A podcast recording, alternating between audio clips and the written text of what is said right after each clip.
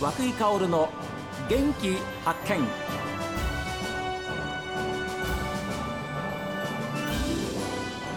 こんにちは和久井薫です。和久井薫の元気発見。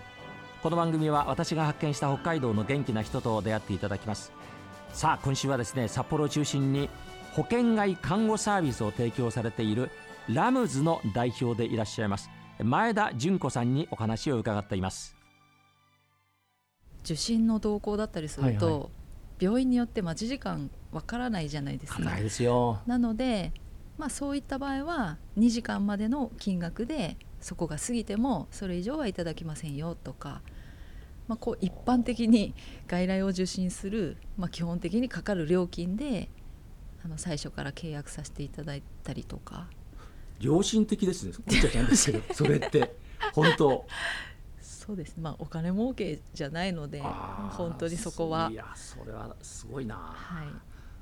えーラムズという会社を立ち上げました、これラムズという由来は何ですか？由来はですね、えまあ、あのいろいろ、まあ、看護的な名前とか、はあ。まあ、優しさとかいろいろ考えたんですけども、私の会社のモットーは、まあ、利用者さんだけじゃなくてそこで働く私も家族もみんながこう楽しく働きたいっていうのがあるので会社名は本当に自分の好きなものから取ろうと思って、うん。あの私ヘビメタが好きなんですよね。来た。あのすみません。全然そんな雰囲気な方じゃないんですよ。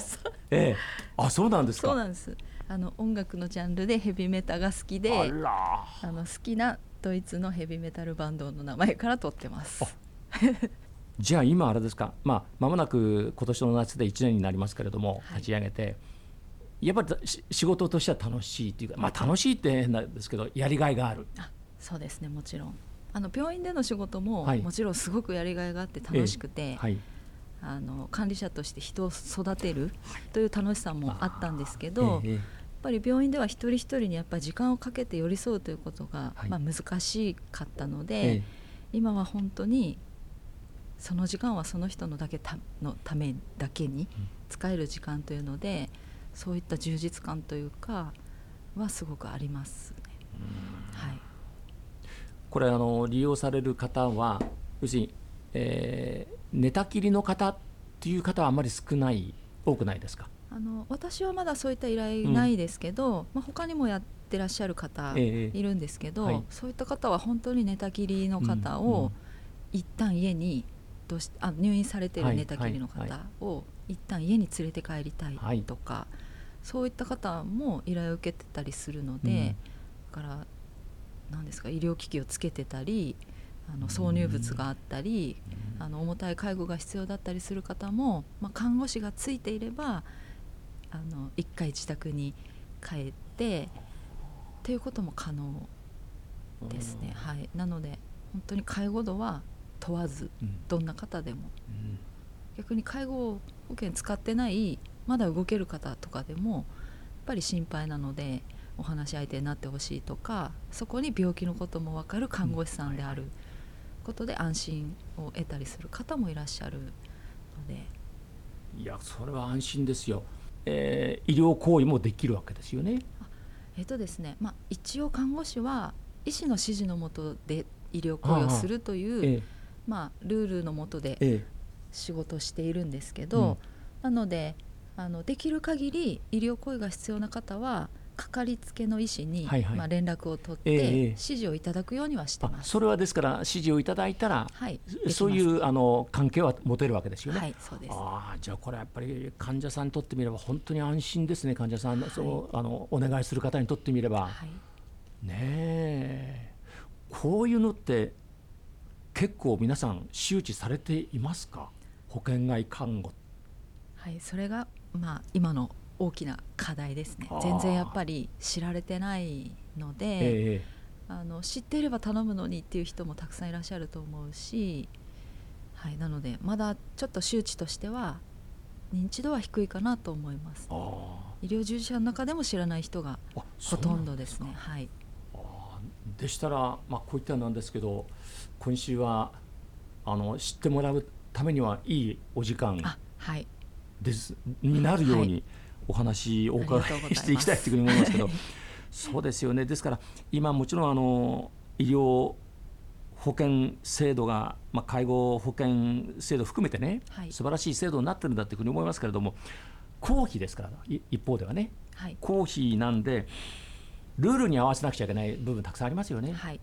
でもそうじゃなくて、えー、自分のやっぱりあの健常だった元気だった頃に自分の生活リズムを少しでも近づけたいという方にとってみれば、はい、決してこれは贅沢じゃないなっていうふうに思うんですけど、はい、どうですかその辺は。そうですね。なので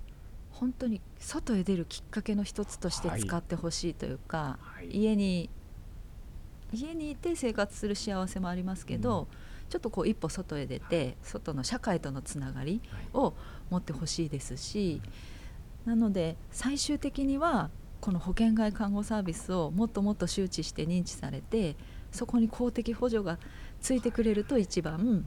理想ですね。理想ですね。それを目標にはいしてます。じゃあ医療機関にはどのくらいお勤めだったんですか？私は21年間一つの病院ではい、看護師さんっていうのはですか自分のその専門分野っていうのはあったんですか？あえっ、ー、とまあ私は脳神経外科の病院に、えーと、21年間あの勤めていてこの名刺にも書いてるんですけど、はい、この摂食嚥下障害看護認定看護師っていう、はい、まあ、看護師の、まあ、ちょっと資格？資格をお持ちなんですね。をそこの病院で取らせていただいたので、まあ、専門で言えば食べることとか喋、ること、うん、まあ、栄養に関する部分には強みがあります。なるほど、はい、だったら本当に例えばお年を召した方のそういう環境にある方なんかは、はい、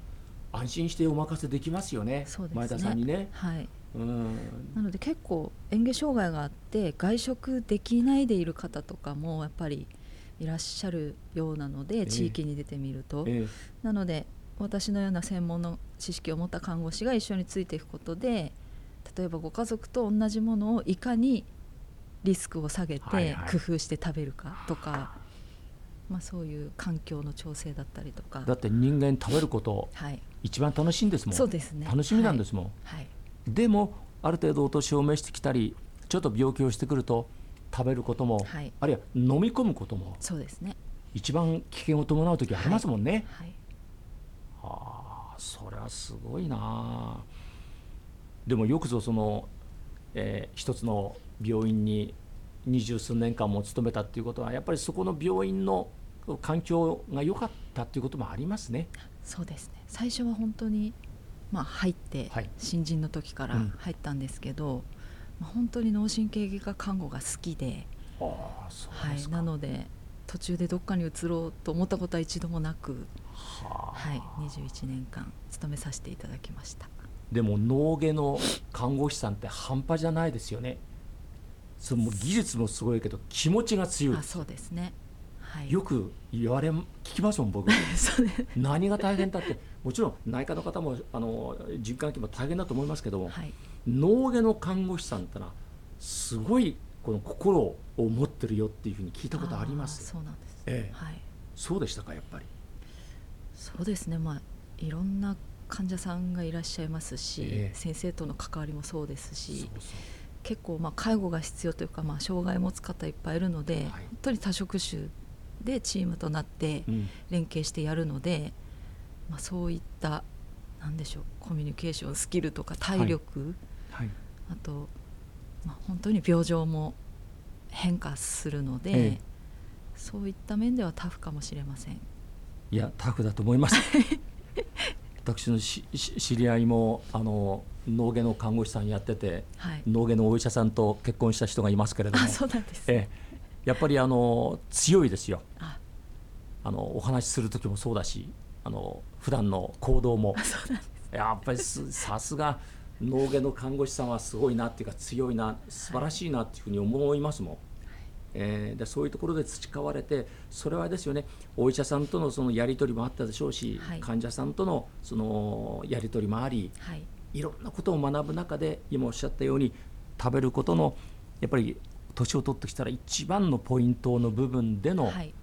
まあ、サポート、はい、ができたらいいなっていうふうに思ったんでしょうねきっとね。そうですね、うん、なので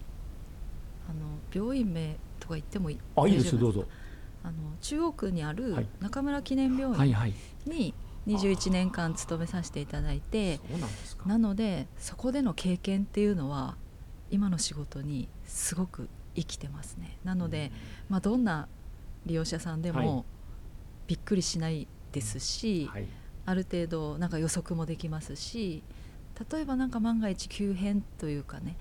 あの状態が変わったとしても、まあ、対応できる技術とかも、うん、あの21年間で学ばせていただいたので、ね、はい、そこはすごく私の強みになってます、ね、はい、しかも脳芸ね、常に救急患者さんを取り扱うわけでしょ、はい、24時間365日、もう半端ない緊張感ですよね。はい、そうで、ね、そういう中でやっぱり培われたっていうか学んだことっていうのは本当にじゃあ今役に立ってるっていう、はい、あいい経験されましたね。そうですね。うん。じゃあお仲間たくさんいらっしゃるでしょ？う例えばあの独立立ち上げた時なんかも横のつながりみたいなものは、はい、そうですね、うん、はい。ありがたいことに、はい、じゃあ私もなんか手伝うことがあったらやりますよみたいな、はい、そういうふうなコミュニケーションもできたんじゃないですか？そうですね。あの、まあ、今いる方もそうですし、え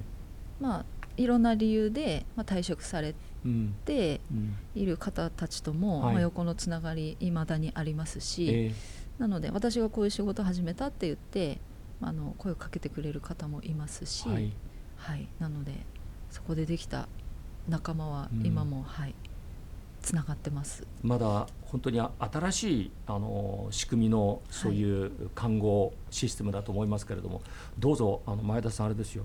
これを機会にっていうかあの独立されたことを機会にどんどんこれからそういう形で、はい、あのウィングを広げていってくださいよ。ありがとうございます。ねぜひぜひそういうふうなことと思ってそれこそあそんなシステムがあるんだっていうふうなことをね、はい、あの知らない方の方が多いと思いますそうですね、えー、例えばどういう人に利用してほしいっていうふうに思われますか？具体的には。そうですね。なので前はできてたのにもう一人じゃいけないし諦めてるとか本当は外へ出て人と関わりたいのにそこに人の手助けが必要で行けないでいるとか、まあ、そういった人たちにぜひあの私たちを使ってどんどん外に出ていくきっかけにしてほしいですね。はい、そうですね